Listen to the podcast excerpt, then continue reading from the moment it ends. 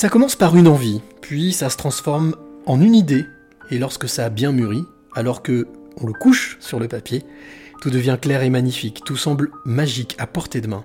D'un concept flou et onirique, le rêve semble prendre vie pour demain. Créé peut-être, certes douloureux, lourd, pesant, dur, voire même ennuyeux, mais lorsque tout devient évident, alors on se sent vivant. Générique. Quelles seraient les trois clés que tu aimerais transmettre? Alors, je, vais- je vais- je vais me confier. Je me confie rarement, euh, mais je me confie ce soir. C'est d'écouter son cœur, c'est de se poser, de respirer. Il n'y a rien de mieux que la respiration. C'est oser les choses. Oser, c'est gagner. De ne pas pardonner, ça ne ramène personne et ça fait gagner les bourreaux. Sois pas un mouton et fais ce que toi tu veux être et, euh, et crois en toi et va de l'avant. Et je veux dire l'amour, parce que sans l'amour, les hommes ne sont pas grand-chose. Il faut être sûr de soi et se, et se répéter sans cesse que je suis euh, le maillon fort et je dois impérativement laisser la trace de mon passage sur cette terre.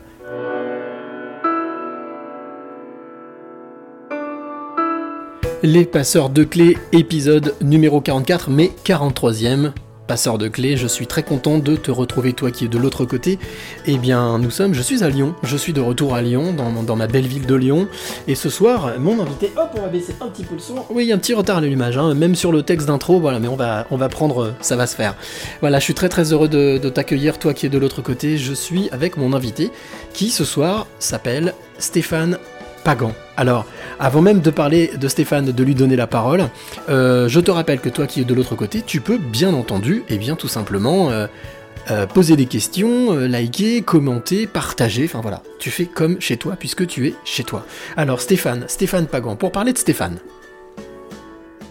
Hop, voilà. Euh, eh bien Stéphane, euh, Stéphane, quand je suis arrivé tout à l'heure, il m'a ouvert la porte, un premier sas, un deuxième sas. On s'était vu il y a 7-8 ans. On avait déjà fait une interview ensemble. Et, euh, et en fait, eh bien, on se revoit maintenant 8 ans après pour parler de qui il est devenu. Et vous allez voir, son parcours de vie est vraiment, vraiment, vraiment très sympa. Alors, Stéphane, il est styliste couturier. Il adore forcément bien la beauté, la, féminité, mais aussi euh, la, couture, le tissu. Vous allez voir, il va en parler mieux que personne. Alors Stéphane, quand on le regarde comme ça, quand on le voit comme ça, eh bien, on se dit. euh, bah, déjà, il est souriant, voilà. Euh, il- il- il- il- on a envie d'être amis avec lui parce qu'il respire vraiment la gentillesse, l'écoute. Et puis quand on regarde dans les yeux, qui sont la porte de l'âme, eh bien on voit quelqu'un euh, d'hypersensible, quelqu'un euh, d'empathique, quelqu'un qui a envie de d'être à l'écoute des autres et qui quelque part, si à sa manière il peut changer un peu ce monde, eh bien il le ferait volontiers. Voilà, c'est pour ça que ce soir il est mon invité dans le podcast de des éveillés dans les passeurs de clés. Hop, je mets le son. Voilà, salut Stéphane. Bonsoir. Hop, un petit peu plus de son, oui, parce que je vais vous expliquer. En fait, on est, on- voilà, on est, on, on est dans une disposition un peu particulière. Hein, on est là pour s'adapter. Donc, on est euh, dans ce lieu que Stéphane va nous décrire dans quelques secondes. Et puis, bah, j'ai le magnéto un petit peu à droite. Moi, je suis assis un petit peu à gauche avec le téléphone parce que faut que ça capte par la fenêtre. Voilà, donc, mais ouais, c'est conceptuel, mais en même temps, voilà. On, là, on vous cache rien. Je ne vous cache rien. Je ne te cache rien à toi qui est de l'autre côté, euh, comme d'habitude. Voilà, on est ici à la maison et authentique. Alors, justement, Stéphane. Bonsoir. Bonsoir. Hop, je vais monter le son encore plus. Voilà, voilà, on est comme à la maison. Je suis très heureux euh, que tu me reçoives chez toi. Oui, bah, t'es venu déjà il y a 8 ans. Il y a hein, 8 j'ai ans, il y a 8 regardé. ans exactement. Et, euh, et ça fait très plaisir de te revoir après euh, toutes ces années passées parce que j'ai déjà, premièrement, je vois que tu ne changes pas. C'est gentil. Tu ne bouges pas d'un poil. Et puis, ben, tu, j'ai, aussi, bon, on a un petit peu papoté avant de prendre, avant de faire ce direct.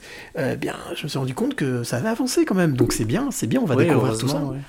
Alors, c'est une tradition dans, dans- dans les passeurs de clés dans ce podcast. Je demande toujours à mon invité au début pour, pour inviter tous ceux qui sont là. Et ils sont déjà super nombreux. Céline, Karen, euh, Fanny, Papillon, Val, Anthony, Emma, voilà. Énormément de monde. Euh, ah, Emma qui dit Bonjour chef. Qui ça? Bonjour chef. Emma Babar. Quelqu'un que tu dois connaître peut-être. Oui, oui. Voilà, là. bonjour chef. Euh, Stéphane Parent, couture The Best. Il fait la robe de mariée de ma poupée, elle était sublime. Euh, c'est un super couturier. Bah voilà, tu vois, ça commence à commenter. N'hésitez pas continuer, continuer. Puis si vous avez des questions et ou des commentaires, n'hésitez pas. Alors, oui, le, la, on va dire que la, la tradition, pour commencer ce podcast, je demande toujours à mon invité de décrire le lieu dans lequel nous sommes. Alors, c'est chez toi, c'est ton appartement, lyonnais. Oui, c'est ça, ouais. Euh, Est-ce que tu peux, voilà, en quelques mots, euh, toi, avec tes yeux, nous décrire le lieu où nous sommes, pour que celui qui est de l'autre côté puisse s'imaginer. Alors c'est un petit appartement qui euh, a été entièrement re- redécoré et repeint pendant le confinement, euh, qui est donc dans les couleurs bleues, j'adore, c'est ma couleur préférée, et puis toute ma décoration est, on va dire, bronze, or. Et c'est vraiment des couleurs que j'affectionne. Et ça, ça, ça marque aussi un, un tournant dans ma, dans ma vie. Parce que j'avais, j'ai eu plein de changements là ces deux dernières années, on va dire vraiment, vraiment fort. Donc j'avais envie de, nouveautés et de voilà, j'ai tout repeint, j'ai tout refait. Alors c'est drôle parce qu'en fait, ce, fameux virage dont tu parles, ça correspond un peu à ce virage que tout le monde connaît en ce moment, depuis 2019, euh, avec euh, plein de choses qui se sont passées. On en reparlera euh, certainement dans la deuxième partie, après la parenthèse musicale. J'ai aussi un- une autre habitude dans ce podcast, c'est de demander à mon invité de se présenter, parce qu'on a l'habitude des journalistes qui présentent, qui voilà, qui font une sorte de bio. Euh, moi, je trouve que c'est qui mieux que toi peut parler de toi? Voilà, donc euh, quelques phrases, nous dire un petit peu, Stéphane Pagan, qui es-tu? Donc j'ai 32 ans, je suis franco-mexicain, j'ai la double nationalité et je suis donc euh, designer, couturier, pas styliste. C'est une petite parenthèse que j'aime bien faire parce qu'on a tendance, voilà, le, le styliste c'est vraiment le mot que tout le monde connaît et le styliste vraiment dessine, choisit ses tissus, euh, crée des, des books et en fait moi je suis plus derrière la machine donc c'est ce qu'on appelle un modéliste. Donc c'est de passer du dessin en 3D à la, à la réalisation euh, du dessin. Ok, donc, donc toi, ça veut dire que tu n'es pas du tout dans la partie Je euh, dessine très peu, en conceptuelle. fait. Concept- D'accord. Voilà. Tu as, tu as les idées. C'est tout dans ma tête et puis après je fais directement euh, mes prototypes. euh, je, je choisis mes tissus bien sûr. D'accord. Et puis mais je veux vraiment voir euh, en 3D directement. Ok, donc ça veut dire qu'il n'y a pas l'étape euh, sur la feuille à dessiner, etc. Généralement je fais le dessin après pour les filles qui me demandent ah, je veux un dessin et D'accord. je le fais mais c'est je- c'est déjà tout dans ma tête donc euh. Ok, donc c'est important. Non, mais t'as raison. La précision est importante. Donc pas styliste, couturier et modéliste. modéliste. voilà. Ok. Euh, L'autre, tradition aussi que j'ai, euh, c'est, alors dès le départ. Je sais pas si tu m'as dit que tu avais écouté quelques, quelques podcasts. C'est de, de proposer à mon invité de m'accompagner dans un petit voyage. Parce qu'en ce moment, même si on a du mal à voyager, ben, Ouais. on peut pas nous enlever ce voyage-là. Euh, de monter dans la, tu sais, la fameuse DeLorean, la voiture papillon, là, en- tout en inox de Retour vers le futur, Ouais. pour faire un voyage dans le temps. Est-ce que tu, tu acceptes de m'accompagner? Allez. que je t'emmène, on programme, tac tac tac tac, et on remonte, allez, on va dire euh, 26 ans, 24 ans, 26 ans en arrière. Ouais. Le petit Stéphane, hein, le petit Stéphane Pagan à 6-8 ans. Est-ce que tu te souviens, tu as des souvenirs, Claire, de, de qui, tu, qui tu étais, qui était l'enfant Stéphane Pagan à 6-8 ans? Euh, J'étais un garçon assez rêveur je dirais Mhm. déjà. Ouais. Euh, Après, je dessinais beaucoup. Je pense vraiment, je... il y a des petites choses aujourd'hui. Je me dis oui, euh, ça, ça a tracé aussi ma, ma voie quelque part. À 5-6 ans, je suis rentré euh, parce que j'ai grandi à Lyon. D'accord. Et du coup, j'ai fait l'école Émile Coll, donc qui était à l'époque dans le 7e arrondissement. Mhm. Et euh, je suivais les cours d'ado en fait. D'accord. Donc euh, le goût du dessin, voilà, ça a toujours, euh, ça a toujours fait partie de moi, oui. Puis j'étais vraiment ouais, très rêveur, donc euh, je, je dessinais tout le temps. Dès 5-6 ans déjà, dès 5-6 ans, ouais. le dessin, Et ça faisait partie de ta vie. Ouais, ouais, ouais. Après, j'étais pas quelqu'un de très sportif, donc c'est voilà, ça m'intéressait pas trop. J'ai toujours été un petit peu à part, oui, c'est vrai. Et puis j'ai fait du patinage artistique très tôt, Ok. en sport. Ah Bah quand Donc, même, tu dis que t'es euh, pas sportif quand même, patinage artistique. Oui, c'est sûr, mais bon, c'est pas. On a tendance à associer euh, petit garçon au foot, au voilà, des sports, euh, voilà. Et puis après, ça, pour moi, ça fait vraiment le, le lien après avec ma passion. Moi, j'adore euh, les, les tissus fluides, Mhm. voilà, les tenues de patinage, ça brille, c'est c'est aérien, c'est. Je trouve des petits liens comme ça de temps en temps. Donc le, le patinage artistique, tu le faisais ici à Lyon? Oui, à Lyon, à, la, à, la, à la patinoire à euh, Baraban, oui. ouais D'accord, ok. Et, et hum, c'est ce, ce goût justement, alors du dessin, euh, du patinage, mais aussi par exemple de, de, de ce qui est beau dans le sens euh, noble du terme, c'est quelque chose qui t'est venu toi tout seul ou quelque chose qui, qui- qu'on t'a donné, dont tu as hérité? Pas vraiment, non. Je, je passais beaucoup de temps à dessiner chez ma grand-mère. Mhm. Euh, sinon, j'ai personne dans ma famille qui était voilà dans la couture ou euh, voilà. C'est vraiment, euh, ça a été des déclics un peu plus tard. la beauté, de toute façon, c'est tellement subjectif que Bien sûr. voilà, j'ai pas de. Mais cette, euh, cette grand-mère dont tu viens de parler, peut-être que c'est elle qui, quelque part, euh, en s'occupant de toi ou en t'écoutant ou en regardant peut-être un petit peu ce que tu Oui, dis et puis j'ai des souvenirs avec elle. euh, J'allais à la mercerie avec elle, donc Ah, j'avais toujours un petit bouton. Elle me faisait choisir un bouton. Je prenais le plus brillant. et voilà, c'est des petites choses. Ouais, le dessin, j'ai beaucoup appris à dessiner avec elle. Oui. Tu, tu te souviens de, de- du, du- peut-être du, du- du premier dessin, du premier croquis, les premières choses que tu as pu griffonner comme ça? Moi, je lui demande, pas moi, mais je lui demandais toujours de me faire euh, Aladdin et Jasmine sur, euh, sur leur tapis volant. Déjà, c'était ouais, pareil, le monde de rêverie, euh. Disney, euh, voilà. Je... Puis pareil, ma couleur bleue, voilà. Ça, Exact, c'est le rêve lié, bleu, ouais, c'est voilà, c'est film, ça, ce c'est fameux- tout, c'est beaucoup lié, ouais. Mm. Ah, la couleur, c'est intéressant par contre ça, cette Toutes couleur les nuances bleue, de bleu, ouais, Ouais. j'aime beaucoup. Toi, c'est ouais. pas les nuances de gris, c'est les nuances de bleu. Voilà, c'est ça. Euh, donc, on, on continue, 6-8 ans, donc tu arrives à l'adolescence, 10, 12, 14 ans. Euh, T'avais toujours cette, euh, cette envie, enfin, ce besoin de dessiner, ce, cette approche avec le dessin, ou c'est quelque chose qui s'est dissipé un peu avec le temps et t'es passé à autre chose? Non, je pense toujours. euh, on dit toujours les, les, les étudiants ils griffonnent dans leur euh, Ouais. petit cahier, dans leur feuille de cours. C'est vraiment quelque chose que je faisais par passe-temps. Et puis de toute façon, je savais que je voulais faire quelque chose d'artistique. Donc c'était peut-être un peu inné chez moi, mais je sais que enfin voilà le, chemin euh, traditionnel. euh, voilà, il fallait que j'ai mon bac. J'ai eu mon bac sciences économiques et sociales, mais euh, j'ai gardé une option art plastique pour le baccalauréat. Et je, savais qu'après je ferais autre chose, mais c'était pas. J'étais dans une école en plus de, à Lyon 2e, où tout le monde, plus année collège, là où on choisit justement son orientation, tout le monde voulait faire euh, avocat, euh, voilà, des métiers, médecin. Et puis nous, j'avais un, un très bon ami qui voulait faire DJ. On était vraiment regardés comme des bêtes curieuses parce que Ah ouais. euh, voilà, c'était des métiers à part, déjà artistiques. Donc, Tu parlais justement, tu disais tout à l'heure que, enfin, il y a quelques instants, que tu étais rêveur. Comment ça s'est passé l'école, le- la, la scolarité? Parce que quand on est rêveur, souvent, il y a le poids euh, des obligations, des devoirs, des choses qu'on comprend pas forcément toujours Mhm. quand on est dans un univers euh, plutôt créatif. Comment est-ce que tu l'as vécu, toi, ce, ce- ce- ce passage scolaire? Aujourd'hui, en plus, on est dans une ère où on parle beaucoup d'harcèlement scolaire. euh, Ouais. Je pense que n'importe quelle personne s'est fait un peu harceler euh, d'une ma- manière que ce soit. Moi, je sais que justement, j'étais, je, ouais, je le voyais très bien que j'étais assez décalé par rapport aux autres, mais c'est ce qui aujourd'hui, je pense, fait ma force. Bien sûr. Donc euh, non, j'ai vraiment dans ma tête, je m'étais dit voilà, il faut que tu aies ton bac, et puis après tu feras vraiment ce qui te plaît. Donc euh, j'ai fermé un peu les yeux, et puis je me suis dit on y va, et puis voilà. T'avais cette pas- force, cette ouais, force de- voilà. de, Après, je me suis pas fait. euh, voilà, il y a des trucs que j'entends qui sont absolument abominables, mais j'ai pas eu. Voilà, j'ai fait mon truc, et puis je me suis dit je verrai plus tard, et, t'as vu plus tard. et j'ai vu plus tard. Euh, bac, après le bac, qu'est-ce qui se passe pour Stéphane Pagan? Au début, en fait, je me destinais à de la joaillerie. Je voulais faire Ça joaillerie. brillait. Voilà, Ouais. déjà. Et puis, j'ai eu la chance euh, de faire un stage euh, dans la joaillerie de luxe. D'accord. par un joaillier à l'époque qui était rue des Quatre Chapeaux à Lyon, Mhm. qui s'appelle Philippe Favier. Et... Quatre chapeaux, hein, on est encore dans la- Ouais, dans l'accessoire. Et, euh, et puis, oui, ça m'intéressait, mais vraiment, euh, voilà, ouais, tout ce qui brille. euh.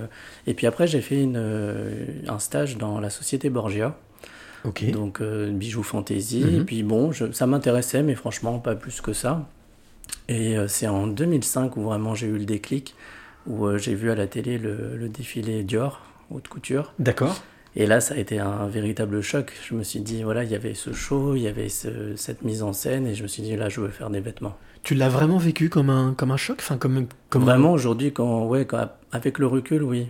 Oui, oui, c'était vraiment. euh, Ça scotché, quoi. je sais pas, ouais, il s'est passé quelque chose. Et... Émotionnellement, Ouais, il s'est passé ouais, quelque chose Et ben, En même temps, c'est vrai que quand on voit des défilés, quand on, voit de la, quand on regarde la mode, ça brille, ça bouge, c'est fluide, euh, ça fait rêver.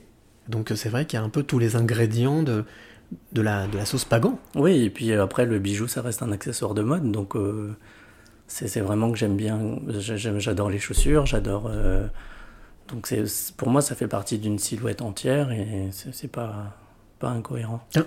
Question comme ça, euh, c'est quoi pour toi l'élégance? Comment est-ce que tu définirais Parce qu'il y a plein de couturiers qu'on a entendu euh, définir euh, pour aller prendre la, la, Mhm. Dior. Si tu devais définir l'élégance, selon toi, Je pense toujours, je pense que c'est avant tout une attitude. Enfin, on peut pas. euh, c'est pas forcément par, euh, par un vêtement, c'est voilà, c'est- un truc inné qu'on qu'on a, qu'on n'a pas. La manière de porter aussi, peut-être? Porter Oui, le vêtement? parce que on me demande souvent aussi pareil s'il y a quelque chose que j'aime pas en vêtements. euh, Moi, je dis toujours que ça dépend de la personne qui le porte. Il y a des choses, euh, voilà, une très belle fille, on peut lui mettre n'importe quoi. Il y a des choses à qui ça va pas. Bon, c'est c'est comme ça, mais il n'y a pas. Voilà, l'élégance pour moi, c'est vraiment quelque chose d'inné. C'est une, une personnalité, une attitude, euh, plus qu'un vêtement. ou- Quand on a commencé, quand tu t'es présenté, tu as dit que tu avais 32 ans, euh, que tu étais d'origine euh, franco-mexicaine. Mexicaine. Est-ce que, est-ce que ce mélange, entre guillemets, ce mixage des origines, t'a apporté quelque... tu sens que ça t'a apporté quelque chose ou pas? Oui, bien sûr, parce qu'on puise dans ses racines. Donc, euh, je m'en suis servi il y a deux ans pour le Salon du chocolat. Quand j'ai présenté, je l'ai fait deux années de suite avec euh, des chocolatiers qui sont à Grande Rue de la Croix-Rousse, qui sont euh, des très bons chocolatiers. C'est les chocolats d'Abby Elisa. Et puis en plus, on rentre dans la, la période de Pâques, donc Voilà. Et donc, ils sont, euh, ils m'ont, en fait, on a réalisé en collaboration une, une divinité. Mhm. Justement, je suis reparti sur mes racines mexicaines. Ok. Et c'était, voilà, à, la- à chaque fois, c'est vraiment, il y a une source d'inspiration infinie. Euh, divinité, fluidité, ça brille, c'est beau. Tu continues ton parcours, tu as fait tes stages. Quand est-ce que tu décides réellement et vraiment de, de faire cette, de faire cette école, justement, de faire une école de, alors pas de stylisme, de, de modélisme et, de, et justement de couturier? C'est juste après mon bac, c'est vraiment, je me suis dit, j'ai une fois que j'ai mon, de toute façon, mon école, euh, il fallait que j'ai le bac pour rentrer. Donc, euh, une fois que j'ai eu mon bac, j'ai passé mes entretiens. Et puis, j'ai été pris et euh, j'ai fait donc trois ans à Lyon et deux ans à Paris. J'ai Ça- fait deux écoles en fait. Ça te semblait euh, être évident? Ça te Oui. semblait une évidence? Aujourd'hui, oui, et même souvent on me dit, enfin, je sais même pas ce que j'aurais fait si j'avais pas fait ça. Ah ouais? J'ai eu de la chance d'avoir surtout ma mère qui euh, nous a vraiment éduqués avec mon frère dans une dynamique de faire ce qu'on voulait, ce qu'on qu'on devait faire. C'est la question que j'allais te poser. Voilà. la, la- le- le- Ouais.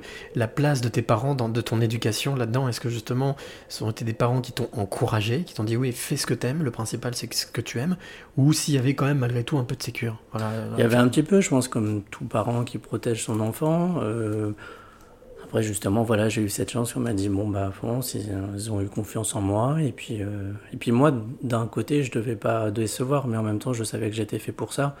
Donc, euh, c'était c'était évident pour moi. Alors tu finis ton école, tu euh, attrapes ton, euh, ton diplôme.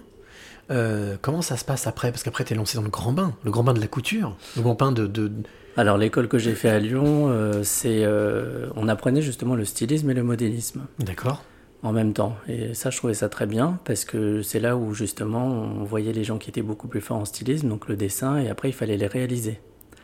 Donc c'est ce que je dis souvent en plus à mes élèves, c'est que on peut faire de très beaux dessins, mais a, si on ne sait pas les réaliser derrière, ça sert à rien. Est-ce que tu es devenu prof aujourd'hui en plus? Et en plus, je, voilà, je suis devenu prof. tourné. Et euh, du coup, euh, quand on voilà, et je, je trouvais qu'il me manquait quand même quelque chose en sortant de cette école, et c'est pour ça que j'ai fait ma deuxième école à Paris, euh, dans tout ce qui est marketing du luxe, euh, savoir se vendre, comment on gère un corner quand on est créateur, parce que pareil, quand on est créateur, en fait, on nous lâche, et il y a beaucoup de pression par rapport aux collections, aux, aux attentes des clients. Et il faut savoir euh, tout ce qui est la pub, un site internet, euh, voilà, et c'est tout ce que j'ai appris dans l'autre école à Paris. Et oui, parce que quand on est rêveur et qu'on est créatif, À un moment, il y a un... le marketing, c'est Voilà, pas forcément le, voilà, le- C'est pas le ma business, priorité. oui. Ouais. c'est pas facile. Mais c'est ce qui nous fait vivre, donc euh, on est obligé de passer par là. Et si on n'a pas cette euh, casquette aussi, on peut pas faire grand-chose. Mais qu'est-ce qui t'a, on va dire, donné envie de créer ta marque plutôt que de travailler par exemple dans- chez un grand couturier J'avais besoin, je pense, de cette indépendance euh, créative. Parce que j'ai travaillé chez des gens euh, à Lyon, à Paris, pour Mhm. des grands couturiers. Mais il y avait toujours, voilà, effectivement, je fais quelque chose, mais c'est pas moi. C'est même si j'avais beaucoup de liberté, euh, enfin, pas, pas dans toutes les maisons, mais je veux dire, c'est voilà, c'est vraiment, je finissais quelque chose et je sais que c'était pas à moi. J'avais vraiment besoin de créer mes propres choses et de sortir ma patte. quel, quel était le... Parce que je, je vois que ça t'a... c'était- Enfin, on a j'ai la sensation que c'était prégnant sur toi, cette histoire, parce que je vois que tu... Voilà, c'était pas, pas à moi, je, je travaillais pour quelqu'un et... ah, Comme une sorte de déception. Non, pas forcément déception, mais c'est sûr que oui, on réalise quelque chose. Déjà, quand on fait des défilés, euh, Mhm. les, les robes, elles passent en 30 secondes. Puis il y a peut-être des mois de travail dessus. Et puis en plus, dire voilà, de pas avoir. euh, J'avais vraiment envie de sortir. Puis en, en tant que créateur, on a nos tripes. Mhm. Donc euh, il, faut, il fallait que moi, je, je crée quelque chose et qui est mon nom. Alors, il y, a- plein, plein, plein de, plein de commentaires, hein, plein de bonsoirs. Euh, Jérôme qui nous demande est-ce que tu as un e-shop? Non, pas encore, c'est en préparation, mais en euh, préparation. voilà, ça fait partie du marketing. Ok, Albert qui te demande de qui tu t'inspires pour tes créations? Est-ce que tu tu t'inspires de quelque chose, ou de quelqu'un? De quelqu'un, non. Après, moi, j'ai vraiment, voilà, j'ai commencé bah, par rapport au défilé Dior. Et Mhm. en fait, en creusant sur sa vie, euh, je me suis rendu compte que j'étais extrêmement proche de cette personne. D'accord. Euh, Christian Dior, donc. Voilà, donc c'était quelqu'un d'extrêmement superstitieux, d'extrêmement calme. Tu es superstitieux? Oui, beaucoup. Ouais. C'est-à-dire que tu t'es, t'es- t'es du style à contrôler trois fois, tu as des tocs? Pas des tocs, mais j'aime bien. Voilà, je me dis pareil, il y a des choses qui se passent. Euh, par exemple, il y a eu l'exposition Dior à Paris, Mhm, au- bien sûr. ce qui était une très grande exposition. Et quand je l'ai fait, euh, je me suis. À un moment, il y a une pièce. Je crois que c'était la première pièce où il y a toutes ses affaires personnelles. Et euh, de- il y a son, calen- son, son petit répertoire. Petit qui était- ouais. Voilà. Et alors, moi, pareil, ça m'a fait un choc. La page était ouverte. Le dernier rendez-vous qu'il a pris, c'était le jour de mon anniversaire. C'est pas vrai.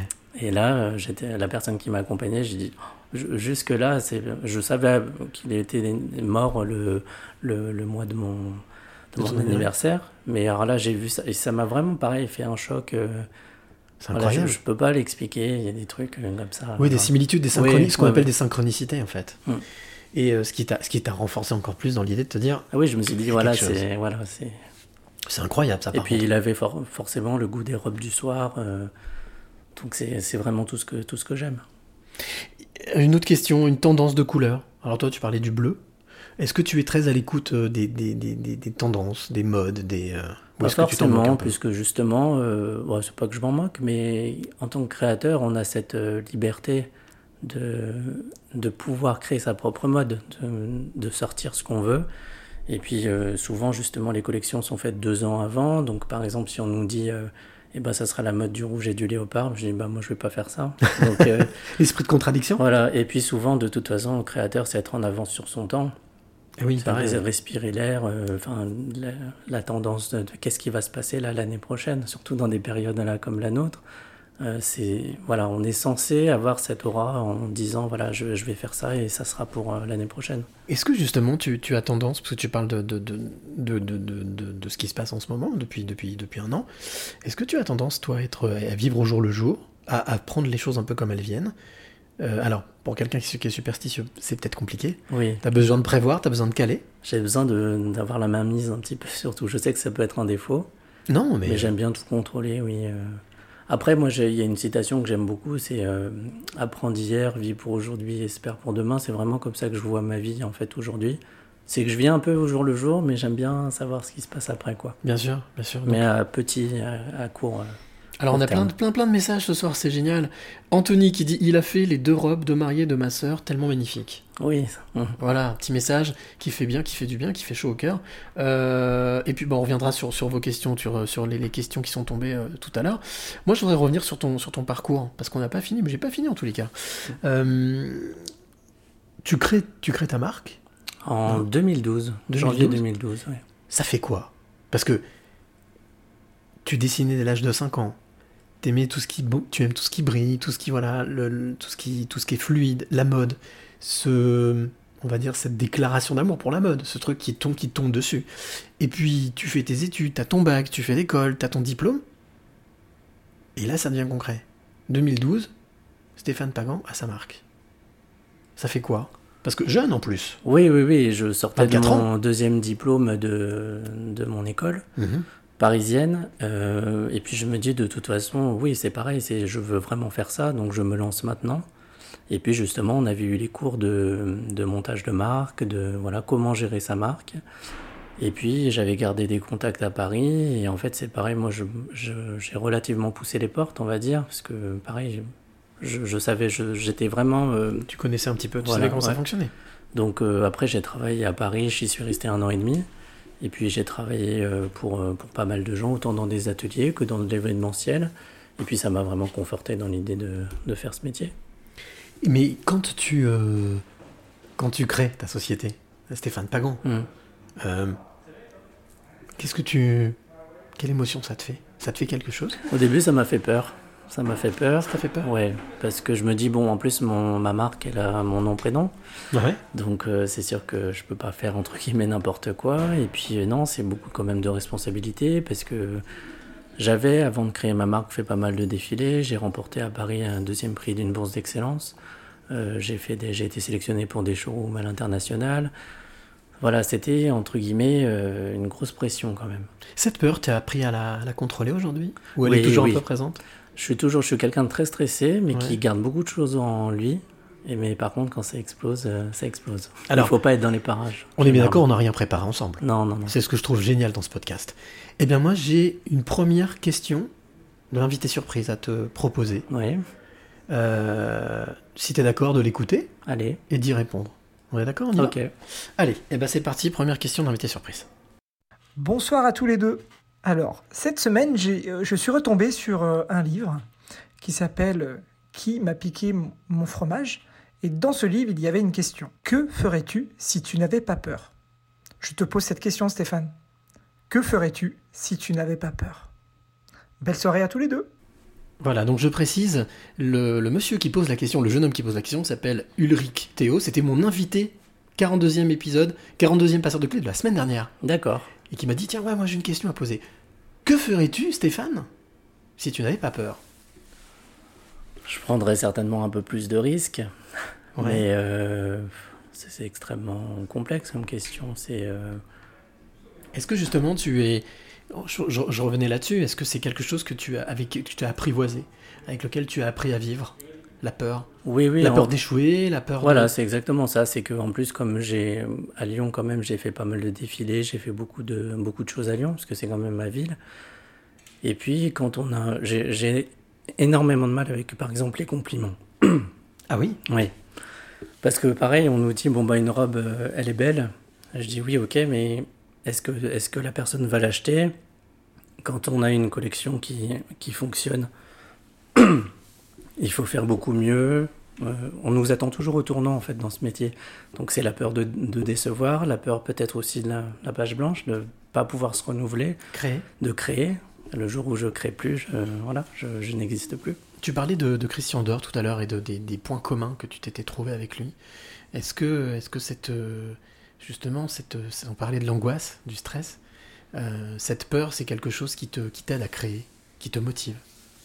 Oui, parce qu'en plus, j'aime beaucoup travailler dans l'urgence. Mhm. Donc, euh, mes amis qui me connaissent, ils vont un petit peu rigoler. Mais euh, c'est sûr que je suis beaucoup plus productif dans l'urgence. Donc, euh, c'est pareil, c'est une sorte de maîtrise de, de ce qu'on fait, de, de gérer, gérer à la fois ses émotions, gérer son temps, gérer, gérer sa vie. Donc, oui. Et c'est quelque chose dans lequel aujourd'hui tu, tu penses, en tout cas, avoir trouvé l'équilibre? Équilibre, oui, pas maîtrisé complètement, mais équilibre, oui, je pense. Est-ce qu'on le maîtrise un jour? C'est même pas sûr. Je ne pense pas, mais. Bon, je te propose de faire une petite, euh, une petite pause musicale, ça te tente? Ouais, une demi-heure qu'on est tous les deux, ça passe vite. hein. Ouais. Euh, donc je te propose d'écouter le, le titre suivant. Alors comme chaque semaine, j'aime mettre en avant euh, un, une ou un auteur, compositeur, interprète, un artiste, en tous les cas, ou une artiste. Euh, Aujourd'hui, elle s'appelle Chanez Herban. Son titre s'appelle Ce qu'ils sont.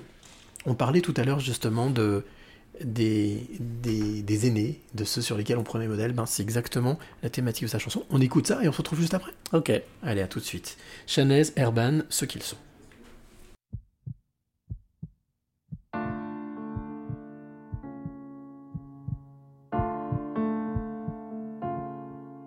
Derrière les volets bleus d'un vieil appartement ou d'un foyer sans feu, un cœur bat faiblement. La mamie rose est seule, oubliée des enfants. Son lit sera linceul dans un mois, dans un an. Qui pense à mamie rose ne serait-ce qu'un instant? Est-ce que quelqu'un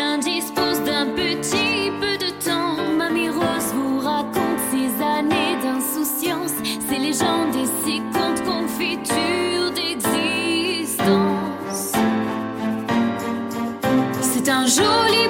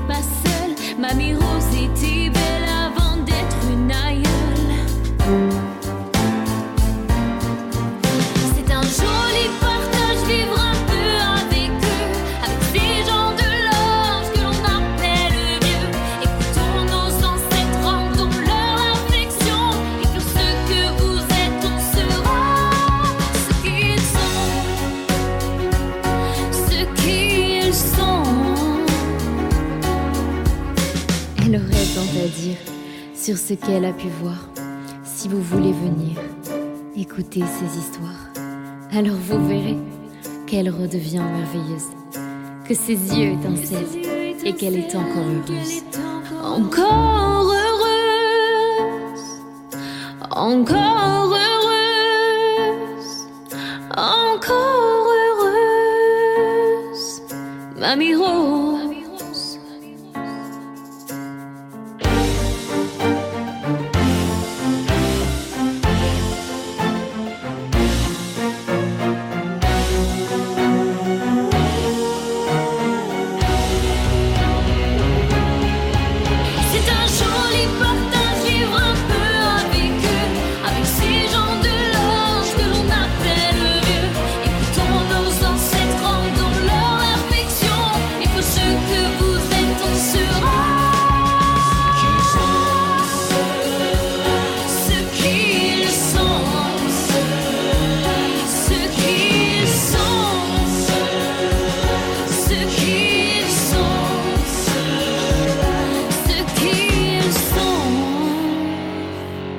Et voilà, elle s'appelle Shanez Erban. Hop, on va couper ah, bah, un petit peu le son, voilà. Shanez Erban, euh, le titre Ce qu'ils sont. Alors on se, croit- on se, croyait un petit peu dans le rêve bleu quand même, dans un Disney un peu. oui. Hein, c'est vrai que.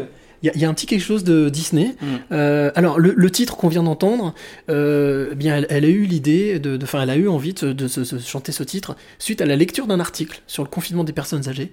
Elle s'est rendue compte que plus de 50% ne recevaient pas de, de, de visite de, de, leur famille. Et du coup, bah, elle, a pensé, elle a pensé à ses deux grands-mères. Et euh, elle a eu un texte, on lui a proposé un texte, un ami lui a proposé un texte parce qu'il avait lu le même article.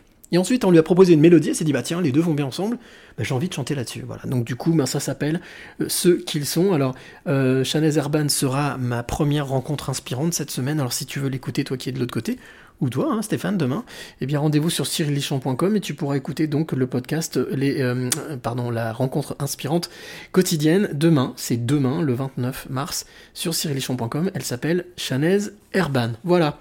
Revenons un peu à nos moutons, ou plutôt euh, aux robes et, et à tes pièces. Alors je voyais que voilà, il y a quelqu'un qui dit nous avons en commande 5 robes. Dis donc ça. Oui, c'est pour le mariage de ma meilleure amie. Donc je fais, euh, enfin j'ai fait sa robe de mairie, Ouais. Sa robe euh, d'église, euh, le costume de son mari Ouais. et euh, toutes les demoiselles d'honneur. Parce que dis donc, on voit que ça chôme pas là. hein, donc, Oui, oui, oui. Ça fait du boulot. Tiens, juste, ouais, justement, c'est-. Comment ça se quantifie le travail d'un créateur, d'un- modéliste, d'un couturier? C'est- Ça demande beaucoup de temps Ou des fois ça peut aller vite? Non, c'est beaucoup de temps. Moi, même quand je travaille, je pose mon portable et ma montre et je regarde pas le temps parce que sinon ça me fait peur. Ah tiens, peur, on revient sur la ouais, peur. voilà, c'est beaucoup de nuits blanches et euh, voilà, on peut faire un essayage euh, et puis la fille ça lui va pas du tout, donc on recommence. euh, faut euh, faut avoir les nerfs solides quand même et pas pas compter ses heures. C'est vraiment un, un boulot. C'est un travail de passion? Oui. Ah oui, de toute façon, si on n'est pas passionné dans ce genre de métier, euh, il faut pas faire ça. Justement, tiens, euh, puisqu'on parle de, de métier, euh, quelqu'un qui voudrait faire ton métier aujourd'hui, qui- que tu croises comme ça, qui demande des conseils, tu, tu, tu- tu lui dirais quoi? C'est quoi le- la, première, euh, la première qualité qu'il faut avoir? Être passionné? Être passionné, oui, parce que si, euh, si on n'a pas ça, si on n'a pas la petite flamme euh, en nous, euh, on peut pas. on- ça va le faire pendant un moment, mais il faut vraiment être sur la durée, vraiment avoir beaucoup de détermination, beaucoup de, de, de- de patience, de passion. Et je reviens aussi sur, donc maintenant aujourd'hui, ce que tu fais, ton métier. On a vu tout ton parcours. Donc, ta, ta marque existe donc depuis bientôt 9 ans. Oui, c'est ça. Mm. Bientôt les 10 ans, dis donc. Oui, Il va ça. falloir faire une grosse fête. Oui, je vais... normalement, il y a un défilé qui est en préparation. Un défilé en préparation. Voilà, événement, bien sûr, pour les 10 ans. Après, on verra selon le contexte qu'on est Aujourd'hui, autorisé à faire. aujourd'hui, euh, la marque Stéphane Pagan, c'est quoi? Co- Comment est-ce que tu la définirais et comment tu définirais ton travail? C'est 90% de vêtements, ce que j'appelle vêtements événementiels. Donc c'est principalement de la robe de mariée, de la robe de soirée. D'accord. Et puis après, je me destine euh, aussi à tout ce qui est un peu costume de scène, ce qu'on appelle costume de scène. Ça peut être pour les chanteurs, c'est vraiment des choses voilà, qu'on met une fois. C'est vraiment euh, Des pièces uniques. l'exception, Mm. voilà, le, le sur-mesure et le- la pièce unique. Alors, il y a, il y a Val qui nous demande vous créez seulement des robes, mariage et cocktail ou aussi du PAP Alors, je sais pas ce que c'est que le PAP. PAP, c'est le prêt-à-porter. Prêt à porter, Mm. d'accord. Est-ce que tu fais aussi du prêt à porter Alors ça fait partie effectivement de ma gamme de, de, de vêtements, euh, mais effectivement, encore une fois, c'est des cibles différentes, c'est un marché différent. Donc euh, oui, il existe chez moi. Là, j'ai créé il y a pas longtemps une gamme de t-shirts, Mhm. mais aussi il y a de la jupe. euh, voilà, dans le prêt-à-porter, c'est plus pour la vie de tous les jours. Mhm, Moi, ce qui m'intéresse, c'est vraiment voilà des instants de Le vie où, voilà, Les belles choses. bah, le mariage, bien sûr. sûr, euh, l'amour. Et puis oui, voilà, porter, se dire, voilà, on est exceptionnel pour une soirée, pour un moment précis de sa vie. Et voilà, pareil, qui touche un peu à la rêverie. Alors, on parlait de la période dans laquelle donc, on est en train de passer, bon, qui, qui, euh, j'en suis sûr, maintenant c'est bon, allez, Mm. rentre chez toi le virus. Euh, co- comment est-ce que toi tu l'as vécu? Comment est-ce que le milieu de la mode, de la, de la couture l'a vécu? Le, le vit Moi, personnellement, Toi, la- c'est- la alors mode, toi, c'est euh, un, peu- toi, c'est un peu particulier, je crois. Mm. Bah moi j'ai j'ai pas vraiment été impacté parce que j'ai pu ça m'a laissé plus de délai pour les robes, pour les mariages, mais quasiment tout était prêt. euh, c'est c'est juste extrêmement triste pour les filles qui se marient et qui voilà repoussent leur mariage sans cesse. euh, les lieux, les c'est- c'est c'est assez triste en fait parce qu'on se dit voilà c'est censé être le plus beau jour de notre vie et en fait euh, voilà c'est repoussé repoussé. Une frustration, ouais. Après, ça, ça permet aussi, je pense, au niveau de la mode, à réfléchir sur l'histoire des saisons.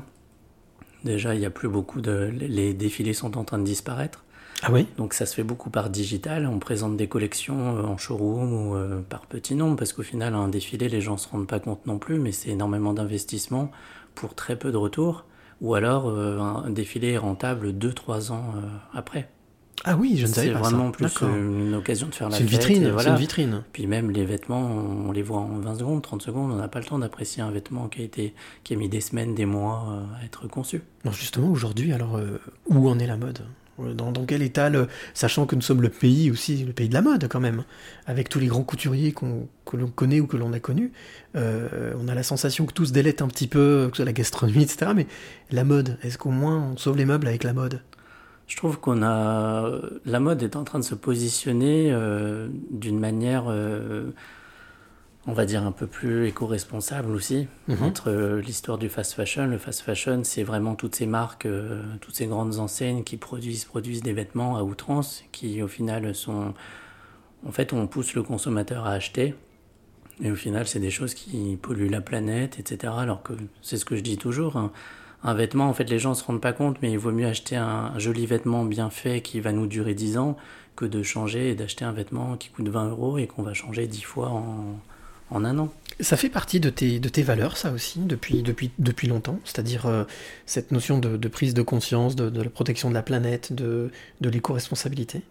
C'est quelque chose que j'ai acquis un petit peu euh, récemment. Euh, D'ailleurs, justement, pour le Salon du Chocolat, j'avais présenté une robe en hommage à la planète. Donc la robe était bleue. Et j'ai travaillé autour justement des couleurs du pan et justement ce déploiement voilà, de comment, voilà, comment aujourd'hui on pourrait euh, voilà, sauver un petit peu la planète, euh, réfléchir sur euh, no- no- nos, ressources, par exemple tout ce qui est cuir. On a des cuirs végétaux aujourd'hui qui sont de plus en plus utilisés dans la mode. Il faut arriver à trouver des, textiles ou des. On a énormément de recherches là-dessus qui nous permettent aujourd'hui peut-être d'être un peu plus responsables, oui. Et de faire en sorte d'apporter sa, sa pierre à l'édifice aussi. Moi, mon petit niveau, non, parce que, mais voilà, mais au moins les grandes enseignes ou les, les, les salons, je vois, les, je fais beaucoup de salons à Paris.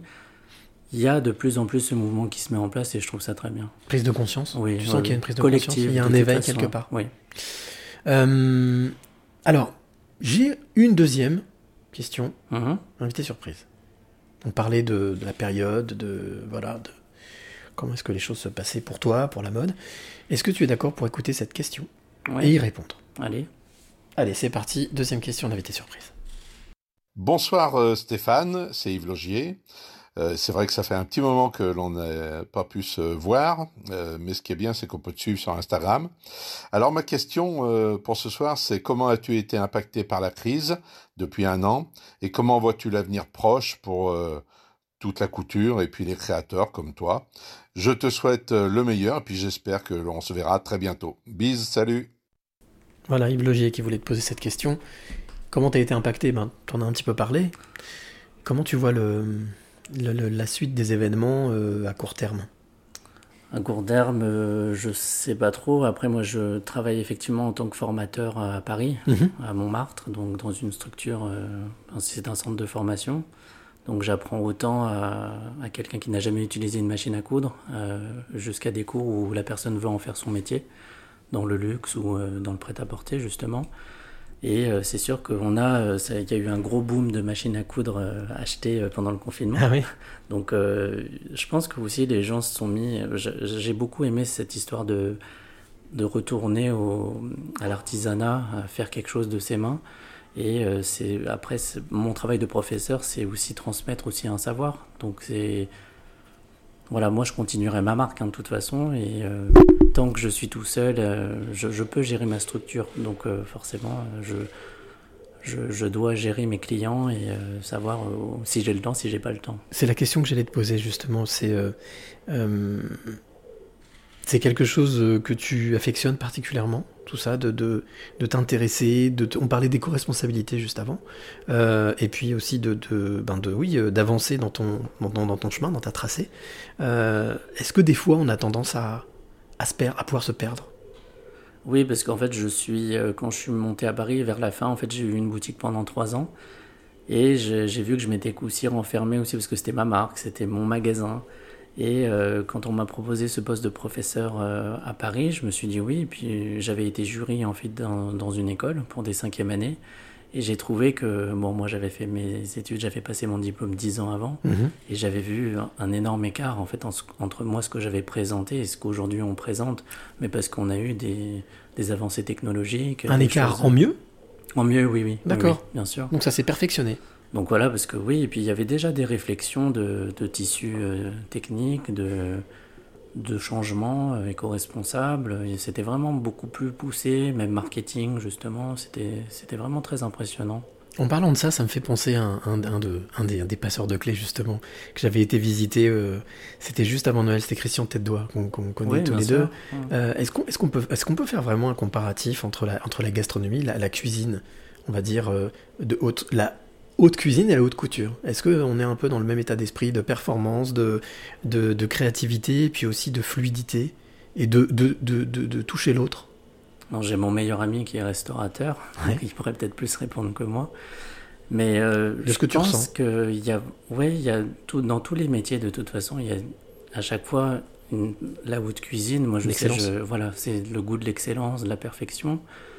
C'est euh, voilà, on se dit. euh, Enfin, j'ai- vu, on voit des films ou des reportages dans les cuisines. C'est un- une cadence en fait. Pareil dans la mode, on a on a des deadlines, on a. Je trouve oui, ça peut, ça pourrait se rapprocher. Rigueur, oui, oui. oui. Ouais, la rigueur, voilà. Alors, je voudrais revenir sur quelque chose dont tu as parlé, qui est la transmission. Parce que tu es jeune, Oui. 32 ans, Oui. tu es un tout jeune homme.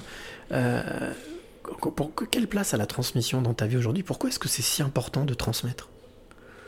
Parce que j'ai eu pareil la chance d'être euh, très vite encadré. Euh, j'ai fait euh, mon premier stage d'observation euh, en troisième chez Max Shaoul. D'accord. Max, Donc, oui. qui était, à qui, à qui, à qui on a une, pour qui on a une pensée. Voilà, ça a vraiment été mon, mon, mon mentor en fait Mhm. dans ce métier parce qu'il m'a accueilli directement. J'avais demandé des stages ailleurs et c'est le, le premier qui m'a dit oui.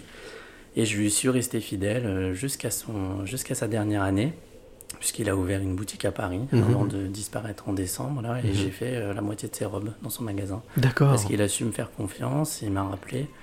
Et euh, voilà, c'est et du coup, même quand j'avais moi ma structure, mon magasin, j'ai accueilli des stagiaires. Et là, je me suis dit voilà, moi on m'a tendu la main, donc c'est un plaisir. De toute façon, c'est moi, c'est mon métier.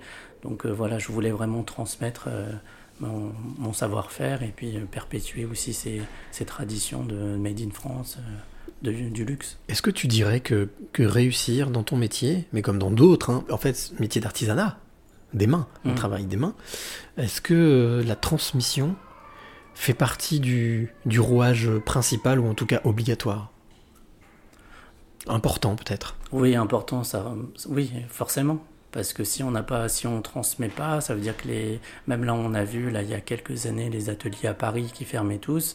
Si on n'a pas de, gens qui voilà font travailler toutes ces petites mains ou ces, artisans du rêve, hein, d'ailleurs c'est le mot en plus qu'on emploie dans le métier, il n'y a, y a plus rien qui se fait et puis on se laisse gouverner par euh, les grandes puissances économiques, les rachats d'entreprises euh, ou d'entreprises étrangères. euh. Il faut avoir la main mise et transmettre ce, ce savoir-faire. oui. Ça me plaît bien, ça, artisan Ouais. du rêve, j'aime bien ce Ouais. mot-là. Euh, J'avais eu l'occasion de, de croiser euh, Max et de- de- de- d'échanger avec lui et de faire une interview avec lui il y a- un an, un an et demi. C'est vrai que c'était quelqu'un qui était dans la transmission et qui était adorable comme tout. Enfin, Oui, voilà, oui, oui. C'est euh, un très très grand professionnel. Alors justement, on parle de rêve. On parle de voilà de, de- de- des choses qui font rêver. Je te propose, euh, arrivé à ce à ce moment du, du podcast, de, de te faire travailler un petit peu Oui. et de voir un petit peu quel est ton niveau émotionnel ou en tout cas ton niveau de ton niveau de créativité, ton niveau de ton ton ton, ton acuité à la description. Parce que Ouais. c'est partie aussi de ton métier, ça, Oui, oui. l'esprit descriptif. Le, le détail. Je vais, voilà, le détail. Eh bien, je vais te tendre, c'est ce que j'appelle donc euh, le clin d'œil photo. Donc chaque semaine, je mets en avant le travail d'un photographe ou d'une photographe d'ailleurs. Ne, soit pas- ne soyons pas sexistes, loin de là. C'est pas le, c'est pas du tout le, le goût de la maison. Euh, et là, je vais te tendre donc une photo sur une tablette. Ça c'est les, les- les jeunes gens qui jouent dans la cour, ouais. voilà, dans, dans la cour principale, dans la cour intérieure. Et je vais te demander de me commenter le plus précisément possible cette photo que je vais te tendre et de me dire quelle émotion elle te procure. D'accord? Allez, et ben voilà, la photo, 43e passeur de clé. Alors là, je la décris, ouais, c'est ça? Ouais. Alors, je pense que c'est donc une prise de vue de, à l'intérieur d'une voiture. On est sur le siège arrière et il y a un ciel pluvieux. Et on voit pas grand chose dans ce qui se passe euh, de l'autre côté, mais en tout cas, il y a une voiture juste devant nous qui est rouge. Mhm. C'est, ça a l'air de se passer de nuit, donc euh, c'est, moi je dirais que c'est assez à la fois inquiétant, mystérieux.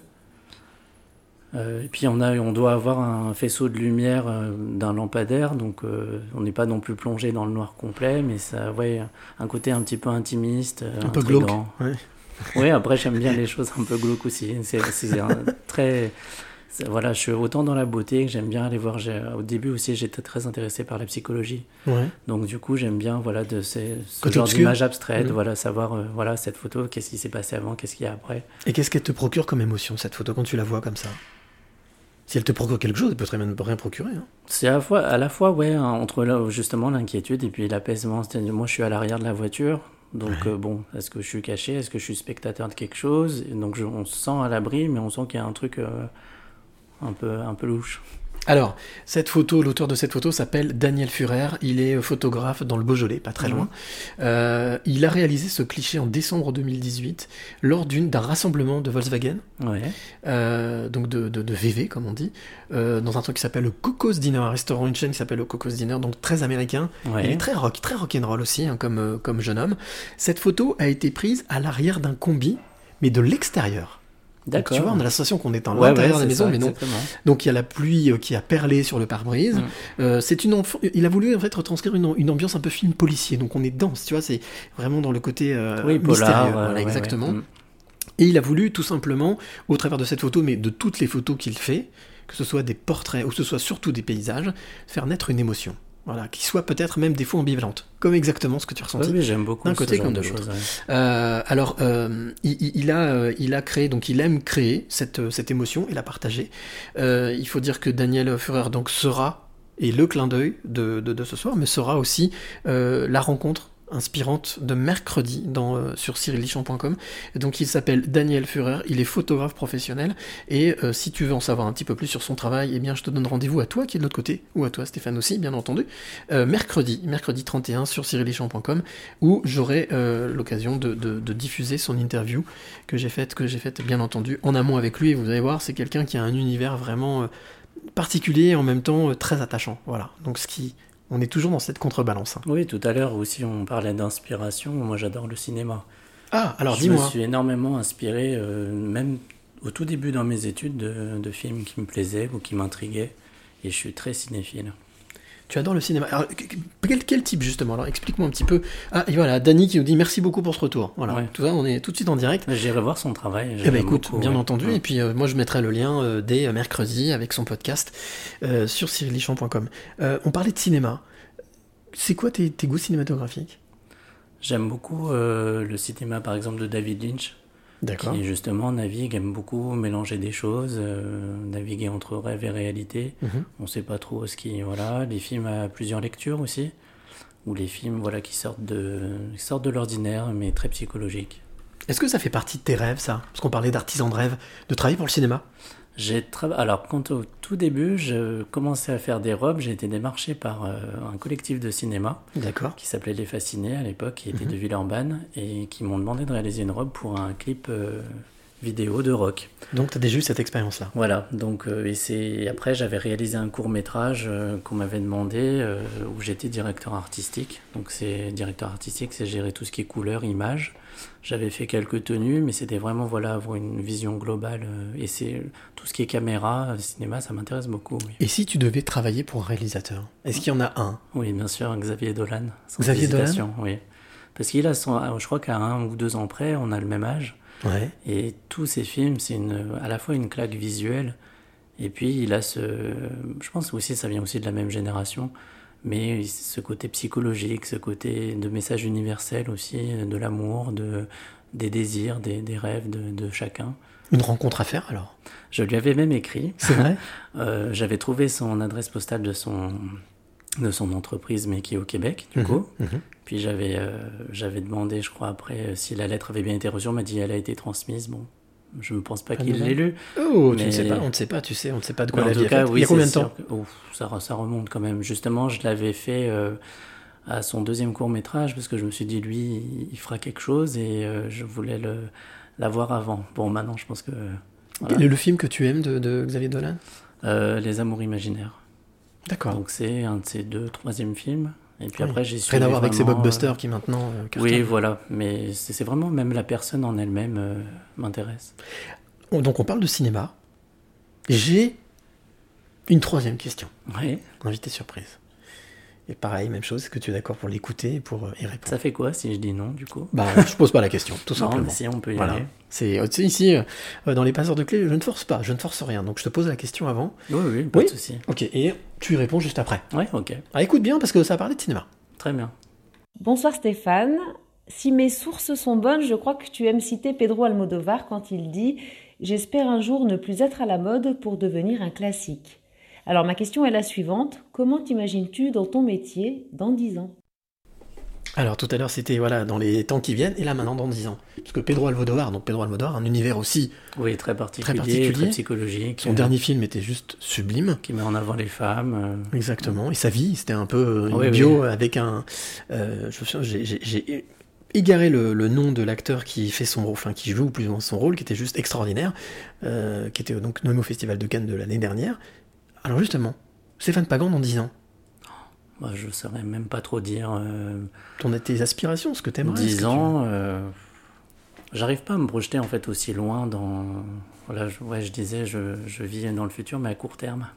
Donc c'est bien, t'as 10 maîtrisé cette notion de peur alors, quand même, malgré tout. Peut-être, je me dis, parce qu'en fait, en 10 ans, déjà en un an, ne serait-ce que dans la mode ou dans la vie. euh, Ça change. Voilà, Mm. ça a changé à une vitesse. euh, 10 ans, j'espère que surtout j'aurai toujours ma marque, que. Voilà, et selon les avancées technologiques, selon peut-être mes envies, peut-être, oui, bifurquer un petit peu vers le cinéma, euh, toucher un petit peu à tout ce qui est direction artistique, ça m'intéresserait beaucoup. Merci Vincent. Ouh, heureusement, nous avons des personnes qui nous suivent et qui nous donnent des antisèches. Antonio Banderas, voilà, qui jouait le rôle plus ou moins avoué de, Oui. de Pedro Almodovar. Ce film est juste, si vous l'avez pas vu, allez le voir ou regardez-le, euh, louez-le, enfin, ou voilà, mais trouvez-le. Il est juste, euh, moi, il m'avait, il est, il est poignant, il est poignant vraiment, et très très bien joué et très bien écrit. Euh, Artisan de rêve, je reviens là-dessus pour euh, rebondir sur la question de Raphaël. Donc c'était Raphaël qui te posait cette question. Dans 10 ans, un rêve, si tu devais euh, imaginer quelque chose de fou, euh, qu'est-ce que, de quoi est-ce que tu rêverais? Tu dis bon que ta marque existe encore dans 10 ans, mais ça, je te le souhaite et je le souhaite de tout cœur et je suis sûr que tu en es largement capable. Mais euh, un rêve comme ça. Eh ben, travailler sur le film de Xavier Dolan. bah voilà, tiens. Voilà, gérer son, son, son habillage, tout ce qui est stylisme, parce que bien sûr dans le cinéma il y a aussi le, le- la place du vêtement extrêmement importante, les ambiances, les époques, Bien sûr, je confirme. historique, euh, voilà, l'aider là-dessus. Donc, euh, chers amis, toi qui m'écoutes, toi qui nous écoutes, qui écoutes euh, Stéphane, si tu as un contact avec Xavier Dolan, hein, euh, on y va, hein, voilà, Ouais, on, je y va, suis on- preneur. voilà, on est preneur, on est preneur. En tout cas, Stéphane est preneur. Alors, j'arrive au, au- au moment de ce, post- au po- ce podcast, qui, j'allais dire, un moment clé, euh, sans jeu de mots. Stéphane, quelles sont les, les trois clés que tu accepterais ou que tu as envie de donner ou transmettre à celle et celui qui t'écoute là maintenant tout de suite? Euh, dans un premier temps, bah, ça, peut, ça peut paraître bateau, mais la création. Création, c'est extrêmement vaste, c'est avoir l'audace aussi de créer ce qu'on ce qu'on veut créer, sans copier les autres. Mhm. Euh, Créer, donc.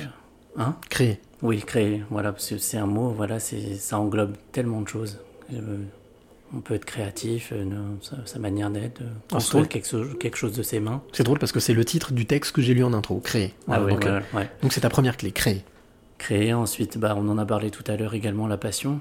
La passion, Être sans passion, euh, voilà, on, ça peut durer un petit moment, mais après, ça, ça s'évapore, comme la mode. Et puis, ouais, la détermination. Si on n'a pas ce, si on n'a pas la niaque, si on n'a pas les reins assez solides non plus, euh, parce qu'on peut très vite aussi se faire détruire hein, dans ce genre de métier, Mhm. où euh, justement on rate une collection, ben on ne loupe pas. Donc euh, c'est sûr que voilà, s'il faut être déterminé, il faut être sûr de soi. Donc, créer, être passionné et être déterminé Oui. sont tes trois clés. Ces trois clés en or massif, moi je trouve en tous les cas, hein, Oui. sont de très belles clés. Alors, avant de, de te, de te demander, de te poser la dernière question de ce podcast, euh, j'ai toujours pour habitude de, de- de parler aussi du, de- du coup de cœur de la semaine. J'ai- j'ai- toutes, les, toutes les semaines, j'ai- j'arrive à avoir, j'en ai plusieurs, mais j'en sélectionne un. Mhm. Cette semaine, mon coup de cœur s'appelle Elma Boutors, ou plutôt Denada. C'est un. c'est- c'est- alors, c'est particulier, denada.fr. J'ai trouvé ça magique, j'ai trouvé ça. On parlait de, rêves bleus, on parlait de choses qui étaient, un peu vaporeuses. Et ben là, c'est exactement ça, mais vaporeux, pas dans le sens péjoratif, au contraire. Elle s'appelle donc Elma Boutor, elle travaille avec son, avec son chéri qui s'appelle Samy. Euh, à la base, elle est artiste, comédienne, et comme, euh, tout le monde, ben voilà, hein, non, essentiel, bye bye, merci, au revoir, donc elle est obligée de changer de vie. Et euh, bien tout simplement, elle a, euh, elle a changé de vie en créant donc ce qui s'appelle denada.fr. C'est un concept incroyable. Elle propose en fait des kits, des, des boîtes, des kits Mhm. zen, euh, qui sont très très originaux. Dedans, il y a euh, un album de coloriage, euh, une, une méditation audio, peut-être des fois même des petits objets qu'elle a trouvés à droite à gauche, qu'elle met dans le kit. J'ai trouvé ça très très magique et c'est fait avec tellement de poésie. C'est vraiment très très très très beau, c'est en tout cas à découvrir.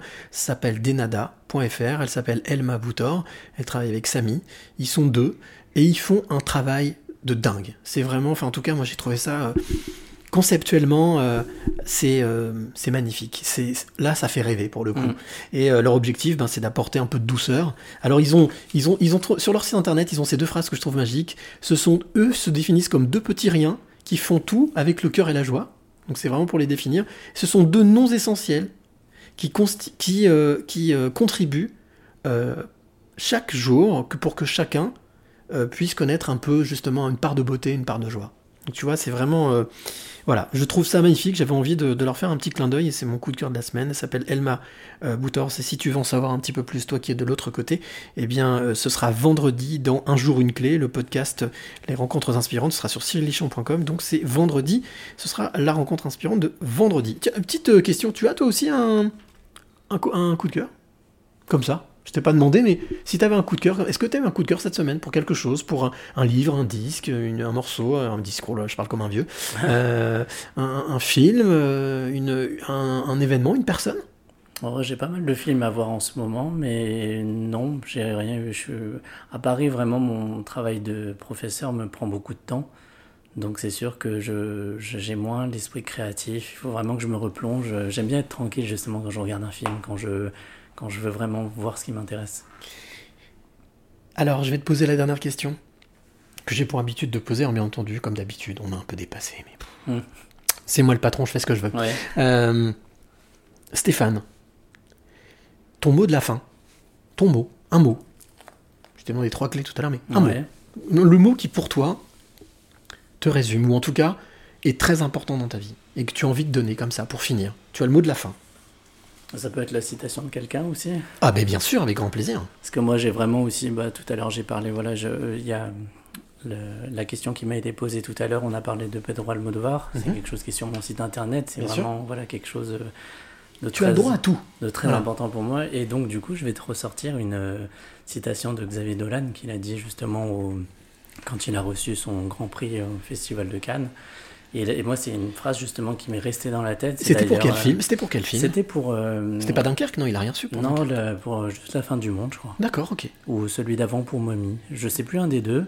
Et il a dit quelque chose de très très inspirant. C'est d'ailleurs la phrase de mon. de ma, ma petite citation de Ouais, Facebook. ouais. C'est euh, Rien n'est impossible à qui ose, rêve, travaille et n'abandonne jamais. Pour moi, ça résume vraiment toute l'histoire d'une vie. S'il y a la rêverie, il faut être audacieux, il faut toujours bosser parce que sinon on n'a pas, ça tombe pas comme ça en fait. Et après voilà, c'est et on perdure dans le temps comme ça. Xavier Dolan. Bon, je termine avec Xavier Dolan et avec de la rêverie. On parlait de rêverie, on parlait de couleur bleue, on parlait de tout ça, voilà. On finit comme on a commencé, certains appelleraient ça une, une épine à diplôme, mais voilà. On finit par la boucle, on boucle avec la boucle. Bah, merci d'avoir été, euh, d'avoir accepté de jouer le jeu Merci pendant une toi. heure. Et puis, ben, bien entendu, on se retrouve euh, la semaine prochaine. Hop Ah, j'adore ce, ce côté un peu artisan, voilà, comme tu disais, artisan de rêve. C'est très bien, ça fait pas de mal. Voilà, tu vois, exactement. Alors, euh, merci de nous avoir suivis à toutes et à tous. Euh, Dany, euh, très belle interview, une belle couverte. Bah, merci à toi, surtout Dany pour ta photo. Bravo pour cette interview. Vincent, Franck, merci à tous d'avoir été présents. Hop. Comme j'ai pour habitude de dire, on se retrouve la semaine prochaine, mais avant ça, je voulais tout simplement te dire à toi qui écoutes de l'autre côté, si tu veux écouter, réécouter, partager ce podcast, il sera disponible dès ce soir sur cyrillichon.com, mais aussi sur Deezer, Spotify, iTunes. Si tu es auteur, compositeur, interprète ou photographe, comme dirait notre ami Elise tu m'intéresses. Alors là, il y a une adresse mail, c'est contact@cyrillichon.com, contact@cyrillichon.com. Et comme j'ai aussi pour habitude, j'ai pris pour habitude de dire, liker c'est bien, commenter c'est mieux, mais partager c'est tellement bien, et c'est vraiment, à mon avis, l'une des clés en or de la vie. Donc, n'hésite pas, toi qui es de l'autre côté, à partager ce podcast et à le faire connaître autour de toi. Voilà, merci encore Stéphane de, nous avoir reçus, de m'avoir reçu chez toi et de d'avoir euh, accepté de donner une part de toi. On se voit tous les 8 ans, donc euh, je te dis euh, Rendez-vous dans dans 8 8 ans. ouais. Et ben voilà, donc c'est euh, dans 10 ans, on, on y sera presque. voilà. Et puis bah, je te souhaite une belle continuation. Merci à je te toi. souhaite une belle réussite. Et puis ben nous, euh, bien entendu, on se retrouve euh, la semaine prochaine, comme d'habitude. euh, certainement pas même lieu, mais même heure, ça c'est certain. Et comme j'ai toujours pour habitude de dire, avant de se retrouver la semaine prochaine, surtout, n'oubliez jamais de dire. Merci. Le plus beau mot du vocabulaire. Et chaque fois qu'on remercie la vie pour tous les trésors qu'elle nous donne, on attire des choses positives et on attire ce que l'on pense et ce que l'on aime.